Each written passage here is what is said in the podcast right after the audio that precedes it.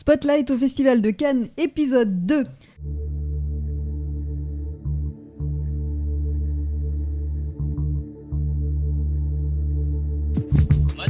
Parlons maintenant de cinéma. C'est un scandale Un scandale Scène 6, première. Salut à tous La rédac d'Allociné a posé ses valises à Cannes pour la quinzaine avec pour mission de vous raconter le festival de l'intérieur, les films et les coulisses. Après l'ouverture de la compétition officielle avec Annette, c'est au tour des sections parallèles de lancer les festivités. La quinzaine des réalisateurs, la semaine de la critique et un certain regard, l'occasion de retrouver à l'écran entre autres Gérard Depardieu et Juliette Binoche dans deux films différents. On vous parle de ces ouvertures en deuxième partie d'émission. On vous parlera également d'une petite pépite consacrée au comédien Val Kilmer. Mais d'abord, place à la compétition, la compétition officielle. François Ozon revient à Cannes accompagné de Sophie Marceau. Nadav Lapid, cinéaste israélien remarqué notamment avec Synonyme, présente quant à lui le genou d'Aed. Vous avez le programme, l'équipe est là, je vous les présente. Laetitia Ratan, Megan Choquet, Thomas Desroches et Maximilien Pierrette. Salut à tous les quatre. Salut. Salut. À la réalisation, Andou Raminosan, salut. Et à la présentation, Brigitte Baronnet pour vous servir. Spotlight spécial Cannes épisode 2, c'est parti. François Ozon revient en compétition, c'est la cinquième fois pour lui après Swimming Pool, Jeune et Jolie, L'Amant Double et Été 85, qui était label Cannes 2020. Le revoilà avec Tout s'est bien passé et un beau cast, André Dussolier, Géraldine Pellas et surtout Sophie Marceau pour sa toute première fois en compétition officielle à Cannes. Mégane et Laetitia, vous avez vu le film, pitch et retour critique, est-ce que tout s'est bien passé? Oui, tout s'est bien passé. C'est une phrase, euh, très beau lancement d'ailleurs, c'est une phrase assez symbolique dans le film et qui, euh, est pleine de sens. Euh, quand vous aurez vu le film, vous comprendrez pourquoi ce titre. Mais c'est surtout l'adaptation du roman éponyme d'Emmanuel Bernheim qui raconte son combat pour accéder à la requête de son père qui souhaitait mettre fin à ses jours euh, de mani- enfin, avec euh, voilà médicalement assisté mettre fin à ses jours euh, suite à un, AVC donc qui avait qu'il avait profondément affaibli.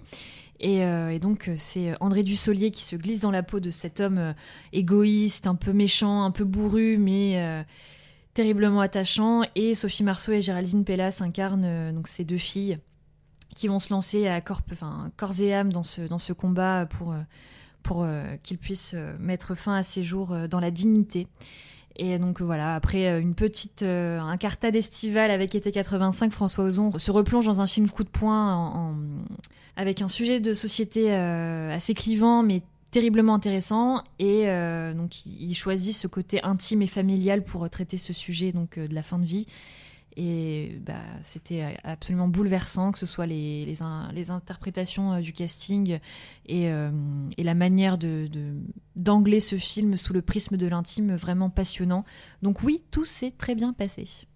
Laetitia. En fait, c'est la première fois donc euh, que Sophie Marceau joue sous la direction de François Ozon. Moi, ce sont deux, deux personnes euh, que j'adore dans le cinéma français. Et euh, je trouve que leur collaboration est tout simplement géniale. Euh, François Ozon, il arrive à faire de Sophie Marceau, à montrer autre chose de, So- de Sophie Marceau. Bon, déjà, elle est démaquillée, elle est complètement à nu, on va dire, en tout cas au niveau des sentiments. Elle en fait très peu, elle est sobre, elle est, elle est vraiment digne et, vraiment bouleversante. Et surtout dans ce rôle de fille qui donc à qui on demande l'impossible face à un André Dussolier qui, je crois, euh, voilà, on n'oubliera pas la performance d'An- d'André Dussolier dans ce film. Il a, il, est, il a déjà fait beaucoup. hein. Il a déjà joué sous la direction de René, sous la direction de plein plein de gens, mais sous la direction d'Ozon, il est, il est tout simplement génial. Il incarne un père euh, qui m'a beaucoup beaucoup touché euh, parce qu'il est ambivalent, parce qu'il est, comme tu disais, voilà, égoïste mais très cocasse aussi. Il est sûr de lui, sûr de son désir de, de mort, alors qu'en fait il est plein de vie. Il s'assume, il assume sa sexualité, il est, il n'hésite pas à critiquer ses filles. Enfin, il est incroyable. Il a aucune limite en fait, et, euh, et c'est très fort de le suivre comme ça tout au long du film. Et lui et son envie donc euh, d'en finir. Et il y a un côté un petit peu euh, polar aussi à un moment donné, parce qu'on se demande si les filles vont réussir à l'aider à mourir. Et c'est un peu, enfin c'est assez. Lui, il rend ça cocasse en fait. Donc le, sujet est à la fois très émouvant. On a, on a pleuré euh, vraiment, hein, mais on a rigolé aussi. Voilà, donc c'est c'était vraiment un grand moment. Et pour finir, je dirais que ce qui est très bien aussi chez André Dussolier, c'est qu'il euh, joue à la perfection un homme donc euh, qui vient de subir un AVC. Et, et c'est jamais outrancier, c'est jamais ridicule, c'est jamais, on se dit jamais, oh là là, mais ça va pas du tout. Et on ne reconnaît pas André Dussolier quand il apparaît à l'écran. Donc vraiment, grand, grand film qui nous a, qui nous a beaucoup plu. Mais ce que tu dis là sur André Dussolier, même sur, euh, sur Sophie Marceau, c'est euh, c'est comme ça souligne quelque chose qu'on dont on parle assez peu, j'ai l'impression, chez François Ozon. C'est à quel point c'est un sacré directeur d'acteur. je pense qu'il faudrait compter le nombre de comédiens qui ont trouvé certains de leurs meilleurs rôles chez François Ozon. Je pense que c'est. Euh, enfin. je pense qu'il y en a un paquet. J'ai l'impression qu'à chaque film, en fait, on se dit Ah ouais, bah en plus là, c'est la première fois qu'il dirige Sophie Marceau. Tu nous dis que c'est un de ses meilleurs rôles. Tu dis, franchement, François Ozon, il a il a peut-être pas de César, il est peut-être un peu vu de haut par l'Académie, mais quel, directeur d'acteur C'est un peu ce qu'il avait fait avec Charlotte Rampling dans Je pensais à ça, et je pensais exactement à ça. Euh, et là, c'est la même chose, tu vois, dans, des actrices dans des âges un petit peu, voilà, où ils ont, ont déjà une grosse carrière, et il arrive à les magnifier à nouveau, à leur donner vraiment. Et je pense que oui, le visage de Charlotte Rampling et de Sophie Marceau, ça me fait penser vraiment à ça, cette espèce de, de mise à nu euh, des traits mm. euh, d'une actrice, des actrices qu'on a vu très glamour. voilà, c'est très très fort, en effet. Mm. Même, même Josène Balasco, qu'on connaît plus pour ses rôles comiques, dans Grâce à Dieu, elle est, elle est déchirante. Vraiment, euh, j'aime beaucoup François Ozon comme toi, et notamment pour ça, parce que tu sais qu'il va y avoir une sacrée performance sans que ce soit non plus quelque chose où, euh, avec des pertes de poids, du maquillage, euh, de, des acteurs méconnaissables. C'est juste qu'il dirige extrêmement bien les acteurs. Ouais, allô? Quoi? Quand? À son réveil, papa pouvait plus se lever et il avait tout le côté droit paralysé. Votre père risque de ne plus pouvoir parler ni s'alimenter. Je que tu vas en finir. Tu m'entends? Tout s'est bien passé de François Ozon. Rendez-vous à la rentrée pour découvrir ce film qui sortira dans toutes les salles le 22 septembre. Toujours en compétition, Nadav Lapide qui, faisait son, qui fait son entrée euh, avec le genou d'Aed. Max, tu ressors tout juste de la projection. Un petit mot sur euh, le sujet du film d'abord et un avis à chaud. Je dirais pas le sujet du film, je dirais les sujets du film. Euh, parce qu'en fait, c'est un. C'est un film qui s'inspire de, qui mêle deux faits réels. Donc en fait, c'est d'abord, on a, on est encore d'abord dans une mise en abîme. On parlait de Annette hier, qui parle d'un réalisateur qui parle des artistes. Là, on a un réalisateur qui dirige un autre réalisateur et ce personnage-là, en fait, il prépare un film sur une activiste palestinienne qui avait giflé un soldat israélien dans un village occupé. Et en fait, ça avait évidemment créé beaucoup de polémiques, et notamment quand un, quand un député israélien avait dit que l'emprisonné n'était pas suffisant, qu'il faudrait tout simplement lui tirer une balle dans le genou. C'est une histoire vraie, et ça a donné son titre au film. Ça, c'est le point de départ du film. En fait, le, récit en fait il bifurque vers, autre chose. Et c'est quelque chose que Nadav Lapid a vraiment vécu c'est qu'il était invité dans une ville pour présenter l'un de ses films et ensuite participer à une session de questions-réponses. Sauf que sur place on lui a fait on lui a demandé de remplir un formulaire euh, sur les conditions techniques de la projection et sur les sujets qu'il voulait aborder en sachant que s'il ne signait pas ce formulaire il n'avait pas le droit de participer à cette, à cette rencontre donc quelque chose d'assez euh, d'assez ubuesque en fait et donc c'est le gros du film ici et notamment la confrontation entre le personnage principal et quelqu'un qui travaille pour le ministère de la culture. L'idée étant pour le réalisateur évidemment de critiquer euh, la situation de la culture euh, en Israël et aussi de montrer à quel point en fait la, la, culture est de moins en moins libre. Donc sur le fond moi je trouve ça très intéressant. Après la forme j'ai eu beaucoup beaucoup de mal euh, toi, je disais qu'il y a un peu deux sujets qui se rejoignent. Au début, on sait pas trop ce qu'il veut vraiment raconter. Il passe de l'un à l'autre. Il fait un casting pour le film qu'il est censé réaliser. Puis après, les discussions sur le formulaire. La deuxième heure est un peu plus limpide et là, on ressent beaucoup plus le message politique. Mais je, personnellement, je n'ai pas été beaucoup convaincu. Surtout qu'il y a une forme qui est un peu étrange. C'est que euh, c'est un film qui parle de liberté. C'est un film qui se veut très libre y compris dans ces parties pris de mise en scène où des fois tu as la caméra qui fait un mouvement très brusque pour regarder le ciel alors que le personnage principal est en train de marcher dans un désert. Euh, des fois la caméra tremble. Euh, c'est euh, c'est très déstabilisant et du coup ça m'a pas totalement emporté même si je me suis pas ennuyé. Mais je pense que c'est un film qui est pas qui est pas très facile d'accès mais en même temps le cinéma de Nadav Lapide et pas très facile d'accès non plus. Mm. Donc voilà, c'est pas parce qu'il est arrivé à Cannes que d'un coup il a fait un truc très, euh, très grand public. Donc je suis assez curieux de voir comment ce sera reçu par le reste de la presse et par le jury. Mm. Pour se faire une idée du style de Nadav Lapide, on peut euh, suggérer de découvrir euh, Synonyme, qui était aussi assez étonnant, où l'institutrice... Et qui avait reçu l'ours d'or à Berlin. Donc comme quoi, tu vois, en fait, il y a, y a y a, enfin, y a, y a de la place pour son cinéma, mais euh, faut quand même euh, être préparé. Donc un petit peu de patience pour découvrir ce film qui sortira le 15 septembre, Le genou d'Aed de Nadav Lapid, qui, était, euh, qui est en compétition aujourd'hui. On a donc fini avec la compétition officielle. On va à présent faire un tour du côté des sections parallèles qu'on aime beaucoup, la quinzaine des réalisateurs, la semaine de la critique ou encore un certain regard. Mégane, Laetitia, je me tourne à nouveau vers vous. Vous étiez debout de bonne heure pour prendre un cargo de jour, cargo de nuit. Oui, j'ai préparé ma blague. Bébé Il a osé sortir une blague avec Axel Bauer. Mais dans deux jours, on va l'avoir encore en tête, tu le sais, Brigitte, ça. Et en plus, ça n'a aucun lien avec le film, mais bon, je l'ai quand même tenté. C'est cadeau, c'est le plaisir d'offrir. Donc vous avez découvert Wistreham, adapté du livre de Florence Aubenas, la journaliste. Juliette Binoche tient le rôle titre de ce film qui est réalisé euh, par un autre écrivain que Florence Aubenas, qui est donc Emmanuel Carrère.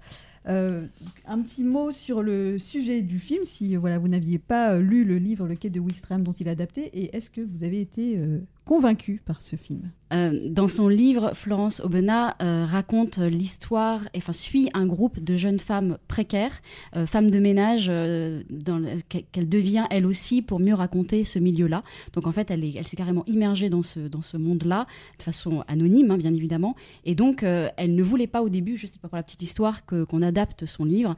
Et, et c'est Juliette Binoche qui a beaucoup, qui a beaucoup insisté pour ça pendant des années, jusqu'au jour où elle lui, dit, lui a dit bah, je, veux, bien que ce soit Emmanuel Carrère qui l'adapte. Donc voilà comment est né le projet. Euh, et ce qu'en fait Emmanuel Carrère, c'est qu'il arrive à. hum, Il, il apporte énormément de romanesque à cette histoire très véridique, très, euh, très fouillée. Et, euh, et ça donne quelque chose d'assez euh, d'assez fort. Moi, j'ai beaucoup aimé le film. Euh, c'est un film âpre, à la fois donc plein de bons, plein de sentiments, qui mêle histoire d'amitié contrariée, parce que lui, donc, il rajoute une petite histoire qui n'est pas dans le livre de Florence, et qui mêle aussi, qui, qui- met en scène en fait des, comédiennes non professionnelles qui sont incroyables. Pourquoi non professionnelles?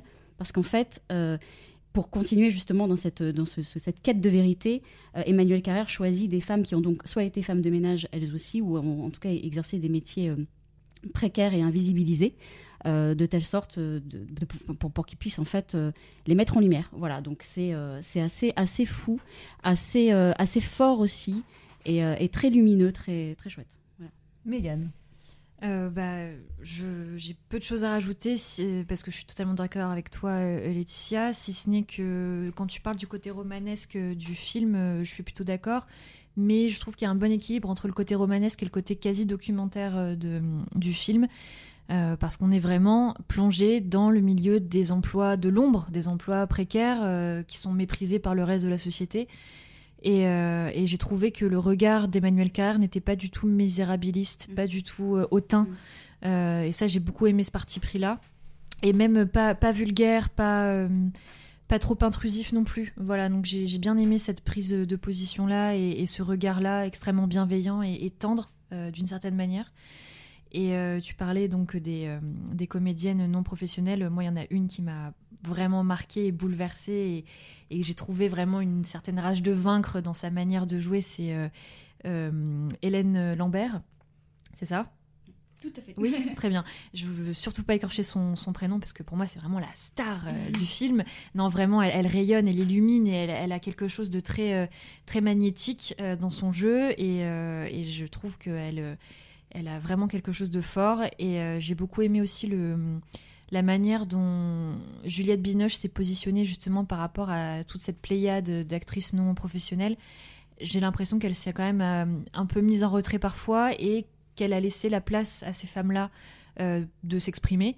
Et, euh, et je trouve que du coup, le personnage de Juliette Binoche euh, euh, fait un peu le lien entre nous, spectateurs, et ce milieu précaire dans lequel euh, Wistreham nous, plonge. Et, j'ai beaucoup aimé ce parti pris-là aussi.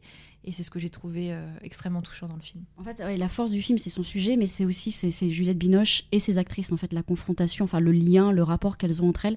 Et en fait, j'ai rencontré les, les équipes cet après-midi, donc sauf Juliette Binoche qui n'est pas encore arrivée à Cannes, sachez-le. Et en fait, euh, elles racontaient donc les actrices très lumineuses, très très faux folles en fait, elles sont assez incroyables. Euh, elles racontaient que à quel point Juliette Binoche les avait coachées sur le tournage et à quel point elles étaient à la fois dans des exercices d'improvisation, de coaching évidemment d'Emmanuel Carrère, mais qui lui s'est peut-être un peu mis à distance pour les laisser un peu exister entre elles et tout le travail qu'a fait Juliette Binoche donc pour les laisser euh, exister et en même temps leur apprendre à jouer et à être elles-mêmes. Enfin voilà, c'est un film. Le, y a, on sent vraiment ce, cette complicité là et du coup ça rend les choses très réalistes et, l'échange même très très très, très fort. J'en ai marre d'entendre parler de la crise, du chômage, de la précarité euh, d'une façon abstraite. J'ai besoin de voir, de partager le quotidien, pour voir ce qui se passe vraiment. Wistreham d'Emmanuel Carrère, euh, ça sort dans longtemps, ça sort le 12 janvier, mais si, si tout ce qu'on vous a dit a piqué votre curiosité, il y a la bande-annonce qui est disponible sur Allociné. Euh, on enchaîne avec un autre film toujours en ouverture d'une section parallèle, c'était quelques mètres plus loin, toujours sur la croisette, où on trouve le Miramar, où tu t'es rendu ce matin Thomas pour la première fois. Euh, c'est là que se tiennent les projections de la semaine de la critique, donc réveil de bonheur pour toi aussi, hein. pour découvrir donc un film qui s'appelle Robuste de Constance Meyer. C'est un premier long métrage, premier long métrage qui euh, réunit Gérard Depardieu et Déborah Lukumwena. Si ce nom vous évoque quelque chose, c'est normal. Euh, elle était l'une des révélations de Divine, film pour lequel elle a eu un César. Elle était également dans le film Les Invisibles. Euh, Thomas, est-ce que tu as aimé ce film? Megan, tu pourras également rajouter un mot si tu le souhaites, puisque tu as aussi vu ce film. Oui, j'ai beaucoup aimé ce film. Euh, je, déjà, pour expliquer l'histoire, donc c'est l'histoire d'un acteur un peu, euh, on va dire, borderline, caractériel, euh, qui s'enfuit, par exemple, des plateaux de tournage, qui rencontre en fait une agente de sécurité qui, elle, remplace un homme qui s'occupait de cet acteur-là. Et donc, en fait, voilà, ils vont le film raconte comment tous les deux vont s'apprivoiser alors que ce sont deux personnages très différents. Et ça, ça, fonctionne vraiment parfaitement. C'est un film qui est très tendre, très, très doux, euh, avec de très beaux dialogues. Euh, moi, j'adore euh, Deborah Lukumuna et le fait qu'elle se retrouve comme ça devant un acteur aussi légendaire que Gérard Depardieu. je trouve qu'elle elle reste très forte et très présente. Vraiment, c'est un peu quelque chose de. c'est pas du tout un duel, mais voilà, ça peut être très déstabilisant et difficile pour un jeune acteur ou une jeune actrice comme elle, du coup, de se faire un peu manger comme ça à l'écran et ce n'est pas le cas. Et voilà c'est un film qui qui est très tendre. Ouais j'adore le titre euh, robuste parce que c'est on pense à quelque chose de très euh, très résistant et et euh, forcément eux ont des personnages qui sont qui ont des grosses carapaces mais évidemment on se rend compte que ce sont des, des carapaces assez ils sont pas aussi imperméables que ce qu'on peut croire et euh, voilà, c'est un très beau film. Et euh, je voulais aussi rajouter, ah oui, euh, je trouve que j'ai beaucoup pensé à Lost in Translation aussi, parce que voilà, comme Gérard Depardieu joue cet acteur un peu comme Bill Murray, des acteurs un peu qui s'ennuient, qui se sentent seuls et qui sont isolés, et qui rencontrent comme ça des jeunes femmes et qui créent un lien. Je ne sais pas du tout si c'est voulu de la part de la réalisatrice, qui elle avait déjà fait tourner Gérard Depardieu dans son court métrage qui s'appelle Rhapsody. Et euh, voilà, mais j'ai très, j'ai beaucoup aimé le film. Ce serait intéressant d'avoir des infos sur l'écriture du film parce qu'on sent une approche très documentaire. le personnage s'appelle Georges, mais on reconnaît beaucoup de, de Gérard. Euh, J'avais oublié d'en parler, mais c'est vrai que. Georges de Dieu. Ouais, mais. Aline Dieu. Après, après Céline Dion, Aline Dieu, voilà.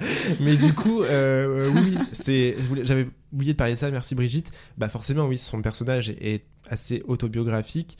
Et donc, du coup, euh, le film pose une question sur euh, jusqu'où on peut pardonner un acteur comme Gérard Depardieu parce qu'il représente quelque chose d'important dans, enfin, culturellement dans le pays et parce que, comme tu disais, on, l'appelle le bon vivant. Euh, voilà. Est-ce qu'on est obligé de lui pardonner son, manque de respect envers les gens, enfin ce genre de, comportement. Le film ne remet pas du tout, enfin ne pose pas du tout la question. Hein. C'est le film et au contraire c'est un peu Gérard Depardieu virgule le film.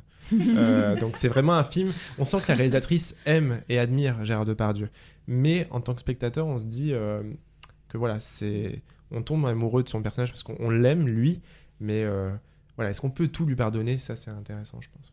C'est fou comme cet acteur fascine parce qu'il y a aussi eu euh, la BD que je vous conseille de Mathieu Sapin qui s'appelle Gérard où euh, donc ce dessinateur a suivi euh, Gérard Depardieu dans son quotidien. Et d'ailleurs voilà il y a des petits échos comme ça voilà c'est vraiment un acteur qui fascine. Et donc du coup ça montre aussi un petit peu les, coulisses du, cinéma même si voilà c'est vraiment pas mm. du tout centré là-dessus. Et il y a moins d'humour que dans, que dans cette BD il y a, un ton doux amer qui s'en dégage. Et il y a un soin apporté à l'écriture Oui. Et voilà, c'est on s'attache vite à ces personnages. C'est vrai que je pour parler de l'humour, c'est vrai que la salle qui était pleine et, euh, a beaucoup ri, mais euh, c'est pas des, des, grosses blagues un peu euh, potaches et tout. C'est vraiment parce que je, euh, Gérard Depardieu a sa bonhomie un peu et euh, sa façon de parler aux gens. Et à un moment, il, il, il non, je vais pas spoiler, mais voilà, il, s'en prend un peu aux écolos ou à ceux qui n'aiment pas la viande. Et c'est tellement attendu. Quelle surprise La façon dont il dégaine les répliques est tellement. C'est vrai que c'est drôle en fait, mais voilà. Alors Robuste, on n'a pas encore de date de sortie, mais donc c'était un premier long métrage de Constance Meyer, un film qui était présenté à la semaine de la critique. On évoque aussi l'ouverture d'un certain regard avec toi, Max. Euh, c'était Onoda, second long métrage d'Arthur Harari, qui avait réalisé Diamant Noir, qui avait reçu un, bel accueil critique. Et je crois que tout porte à croire, je crois que tout porte à penser euh, que ce nouveau film Onoda va aussi avoir un, un bel accueil. Euh, J'espère qu'il aura un aussi bel accueil, sachant que c'est un film très différent. Hum, euh, en France, enfin, je pense pas, pas que en France, mais en tout cas, euh, je sais que c'est vraiment le cas en France. Euh, il est plus facile de faire un premier long métrage qu'un second. Et là, Arthur Harari, il n'a pas du tout choisi la facilité pour le deuxième film parce que le premier Diamant Noir dont tu parlais, c'est un drame policier qui se passait à Paris, techniquement assez simple. Là, Onoda, c'est un film de guerre qui se passe sur une île des Philippines et qui est tourné en langue japonaise, puisqu'en fait, c'est l'histoire d'un soldat japonais, Onoda qui est envoyé euh, sur une île des Philippines en 1944, c'est-à-dire au moment où la Seconde Guerre mondiale touche à sa fin et au moment où l'Empire japonais est en train de, tomber. Sauf que lui, en fait, euh, sa mission va s'éterniser vraiment littéralement parce que justement, en fait, il ne sait pas ce qui se, passe en dehors de, la jungle dans laquelle il vit, et il va y passer, c'est euh, le sous-titre du film, il va y passer 10 000 nuits, ce qui fait environ 27 ans. Ce qui est comme, ce qui est comme énorme. C'est vraiment un film, ouais, j'espère qu'il va être bien reçu parce que c'est un film qui est, euh, qui est très puissant, qui est très ample. Et même si j'aime pas le cliché que je m'apprête à sortir, mais j'ai l'impression que enfin, c'était mon ressenti, c'est j'ai eu le sentiment que ça fait partie de ces films euh, qu'on ne voit plus vraiment aujourd'hui. Ces espèces de grands films qui filment des grands espaces, euh, c'est un peu comme à l'âge d'or hollywoodien ou les films comme Laurence d'Arabie ou peut-être plus même le pont de la rivière Kwai de, du même réalisateur. De l'ampleur que diable. De l'ampleur, exactement, comme dirait, euh, comme dirait Cyrano de Bergerac. Euh, mais c'est ça en fait, c'est que tu te dis maintenant, on a l'impression que tout est fait en studio, qu'on prend plus de risques. Là, vraiment, c'est un projet complètement casse-gueule.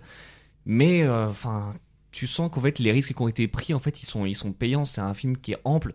C'est un film qui est épique sur plein d'aspects. C'est un film de guerre au pluriel parce que donc ça se passe à la fin de la, seconde guerre mondiale pardon. Et c'est aussi une espèce de guerre intérieure parce qu'en fait c'est pas un film avec des batailles des explosions partout. Justement il y a très peu d'affrontements de, de, spectaculaires. C'est plutôt un, combat intérieur pour le personnage de, de Onoda qui voilà se retrouve souvent seul avec lui-même dans euh, la jungle pendant ces 10 000 nuits et euh, c'est un film épique aussi par sa, long, sa longueur. C'est un film qui dure 2h45. Mais c'est pas un film qui est complaisant euh, dans, sa, durée. Parce à Cannes, ça arrive très souvent quand même que des films, tu dis, tu peux enlever 10, 15, 20 minutes, 1 heure, 1 heure et demie.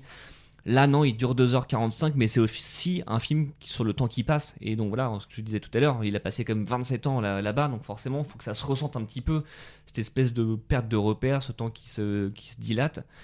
Donc vraiment, je trouve que les 2h45 passent bien parce que en fait, elles correspondent au projet. Et euh, j'ai rencontré Arthur Harari euh, hier pour parler du film et il me disait que le premier montage faisait dans les 3h35 et qu'il a eu beaucoup de mal quand même à en revenir, à, arriver à cette durée qui euh, qui correspond au film et qui n'est pas, qui ne le rend pas trop contemplatif. Donc vraiment, pour plein de raisons, euh, J'espère que le film va plaire. Et ce qui est une bonne chose, c'est qu'il sort le 21 juillet en salle, donc juste après Cannes. Donc si jamais il est récompensé dans la catégorie Un certain regard, bah, juste après, vous pourrez découvrir ce très très beau film.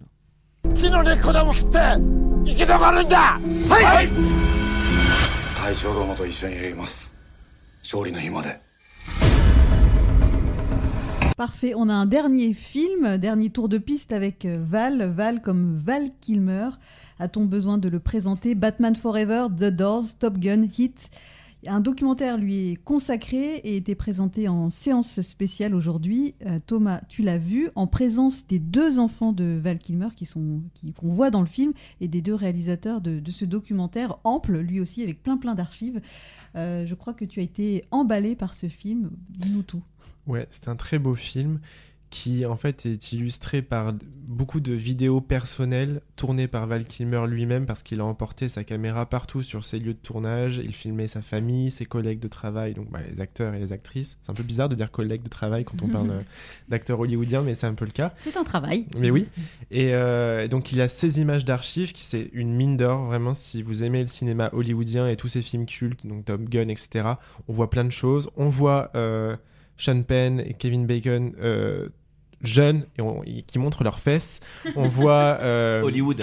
On voit voilà, on voit l'ambiance sur le tournage de Top Gun. On voit les embrouilles euh, sur le tournage de l'île du Docteur Moreau avec le réalisateur, avec euh, un, un Marlon Brando qui n'est plus que l'ombre de lui-même. Et du coup, euh, Val Kilmer, qui l'a toujours admiré, en fait, est complètement, enfin, est déchante en fait en, en le voyant comme ça. Il y a une scène, mais vraiment choquante, où en fait, ils sont, Val Kilmer est sur le tournage et il voit un homme arriver qui est censé être Marlon Brando. Et en fait c'est pas Marlon Brando c'est une, euh, doublure parce que il n'a pas voulu venir sur le tournage de ce jour-là. Et du coup ils sont là il fait et comment tu t'appelles du coup? Il lui dit Norm. Ah ok. Et euh, du coup mais je pas reconnu depuis le parrain. ouais et du coup ce qui est intéressant c'est que euh, voilà quand on se dit mais mon dieu mais enfin c'est ça aussi le cinéma c'est quelque chose d'hyper euh, chaotique. Mais donc voilà le film c'est comment cet acteur qui était très sexy etc dans les années 80 euh, a complètement euh, perdu un peu sa carrière à cause de sa, euh, son cancer à la gorge. Il a une voix qui est robotique et qui euh, ne passe plus mal- malheureusement à l'écran. Il peut plus travailler. Et d'ailleurs, c'est son fils qui le double dans le, dans le documentaire, enfin, en tout, cas, qui fait la voix off. La voix off qui est censée être Val Kilmer, mais c'est son fils du coup qui, qui la joue. Et. et c'est très touchant, c'est vraiment un portrait de famille et le portrait d'une star comme ça de cinéma qui se montre comme peu finalement l'ont fait. Et, euh, et c'est vraiment très attendrissant et euh, très très émouvant aussi. euh, je, tu l'as vu Brigitte, mais quand il, va dans, en fait, il vient de perdre sa mère et il rentre dans la maison. Puis en fait, le montage alterne des vidéos que lui avait pris de sa mère dans sa maison où tout allait bien, et là il rentre dans la maison et, c'est vide, etc. C'est hyper voilà. C'est un très beau film et donc voilà, c'est vraiment à voir Val et ça sort aux États-Unis sur Prime Video. Donc je sais pas ce qu'il ce qu'il en sera en France, mais voilà.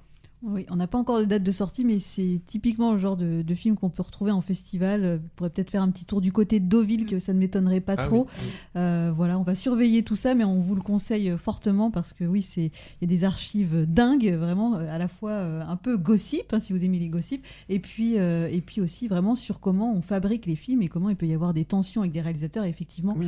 tout ce qui est euh, sur l'île du docteur Moreau, euh, c'est dingue où il y a eu déjà un remplacement de réalisateur alors que le film avait commencé, et ensuite les tensions qui ont fait que euh, Marlon Brando a dit bon non, aujourd'hui je tourne pas et on envoie Norme. Oui, et ce que je voulais dire aussi, c'était, enfin, l'une des phrases qui est hyper importante dans le film, c'est quand il dit qu'il accepte de finalement, enfin, qu'il pourrait en avoir honte, mais qu'en fait, il vit que, il vit, il vend, pardon, qu'une image de lui au passé. euh, donc pour ses rôles dans Top Gun, dans Batman, etc. Et ça c'est très dur, je trouve, à avouer pour un acteur ou une actrice de se dire qu'en fait, bah, aujourd'hui, voilà, on n'est plus ce qu'on était avant. Et euh, voilà, je trouve que c'est très fort de, de faire ça dans un film. euh, et on montre qu'il n'a vraiment plus rien à perdre. I spent decades finding my voice I was a perfectly normal person. through characters, I give you about four takes with some different voices. through movies. Buzz M. One of the things they, they buy for all that money, your life for a period of time. I have behaved poorly. More wine! More drunk! More women! I have behaved bravely. Bizarrely to some. How do you heal a broken heart? I see myself as a sensitive, intelligent human being, but with the soul of a clown. Five, five, two, six, the world at the to is It's a story about my life, but it's also not my life. Le sommaire était dense, six films passés en revue, en 30 minutes top chrono ou presque. Est-ce qu'on a quelques secondes pour parler de des à côté? Est-ce que vous avez croisé des trucs rigolos que vous auriez envie de raconter? Parce qu'on attend ça quand même. hein. Tous les jours, on va essayer de, de vous raconter les coulisses, des, des choses. euh, On, a- on, on est parti en quête de sosie, euh, de faux sosie, de sosie du pauvre. Appelez-les comme vous voulez. Thomas, Oui, pas on que a des croisé choses. une Mylène Farmer, Mylène la fermière, comme disait Brigitte. Euh, on a... La vilaine fermière. Oui, voilà. on a été aussi euh, au Martinez.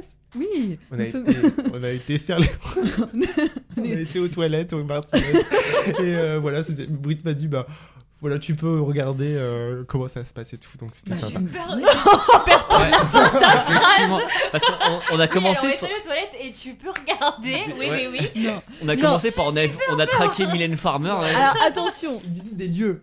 Je recontextualise. J'ai dit à Thomas que muni d'une accréditation, on peut se rendre dans le lobby du Martinez, Ah oui. lieu où on peut faire euh, des emplettes, où on peut récupérer un peu la presse canoise parce qu'il y, a- il y a beaucoup de publications qui sortent, et aussi on peut tomber nez à nez sur des stars. Et moi, une année, j'étais tombée sur Danny Glover, donc voilà, je me dis peut-être Ah, que ça peut. se oh, la Ouais. chance Et ouais. Je suis et ouais. super jalouse. Parce que entre la version de, ta version et celle de Brigitte, il y a quand même un peu plus de sérieux Ouais. côté Brigitte. Alors, je, je vous dirai pas où, où- quelle a été la version la plus glamour des deux, mais bon, voilà. Mais c'est vrai qu'à Cannes, c'est un peu un jeu, hein, le, le jeu des sosies. Rien que depuis quelques jours, on a croisé un faux Georges Clooney, Georges le clown à la rigueur. On a croisé un Paul Verhoeven qui finalement de près n'était pas lui. Le seul qu'on a croisé en vrai, c'était euh, Almodovar. Pedro Almodovar. Ouais. C'était Et le on n'était pas sûr du coup parce que. Ah si, moi, je l'avais vu- je Ouais, l'avais vu C'était vraiment face. lui, mais on Si, aurait si, pu croire lui. que c'était un faux. Mais comme on avait, on avait promis des scoops, voilà, là on va dans les hôtels et on part, c'est un travail Alors, les scoops, tu les trouveras pas aux toilettes, hein, si je peux me permettre. Bah, on sait jamais. Bah, après, on sait pas, hein, on sait pas. Bon, après, il suffit juste de se balader. Dans... euh, Pardon.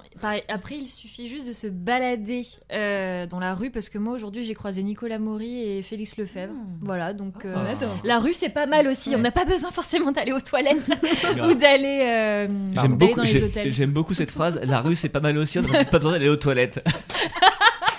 J'avoue, sorti du contexte, c'est affreux. Bon, on est trop fatigué, hein. désolé. C'est vraiment un- une pensée de vie que je trouvais assez sympa. Mais sinon, pour revenir à un sujet un peu plus sérieux, euh, côté coulisses, euh, voilà, parce qu'on on parle de coulisses, mais euh, côté un peu plus sérieux, euh, Allociné fait partie du jury euh, donc, du concours des photographes euh, du Festival de Cannes. Et donc, j'ai le plaisir de me rendre au palais tous les jours euh, pour aller sélectionner des clichés qui vraiment marquent un petit peu euh, euh, la journée euh, passée au festival. Et à la fin de ce concours, il y aura vraiment la photo, le cliché, le visuel qui représentera cette 74e édition. Donc voilà, beaucoup de plaisir à faire, à faire ça et j'ai hâte de voir les prochaines photos des prochains jours et surtout de voir la photo qui marquera ce festival. Et sachez que pour ce premier jour, parmi les trois clichés que j'ai sélectionnés, il y avait un une superbe photo euh, de hum, Jodie Foster et son épouse. euh, qui se tenaient la main sur le tapis rouge et donc c'est vraiment un, un focus sur, ce, sur le- leurs mains qui se, qui se tiennent euh, tendrement. Donc Hyper voilà. important, hein, cette Ouais. image. hein. Très belle, effectivement. Si justement vous voulez voir ces photos et plein d'autres photos du tapis rouge, on vous fait une sélection quotidienne sur Allociné. Donc il y a le podcast certes, mais il y a beaucoup d'articles sur Cannes qui vous attendent où on développe aussi nos avis sur les films et on partage les coulisses aux toilettes ou pas. Voilà. Et si vous voulez savoir s'il y aura d'autres scoops et, et coulisses aux toilettes, eh ben rendez-vous demain pour euh, notre podcast puisque c'est un podcast quotidien. Euh, Spotlight Spécial Cannes, c'est déjà fini. Merci à tous de nous avoir écoutés jusqu'au bout. Merci à toute l'équipe et on se retrouve donc demain pour un débrief des films du jour de Cannes. Salut Salut. Salut.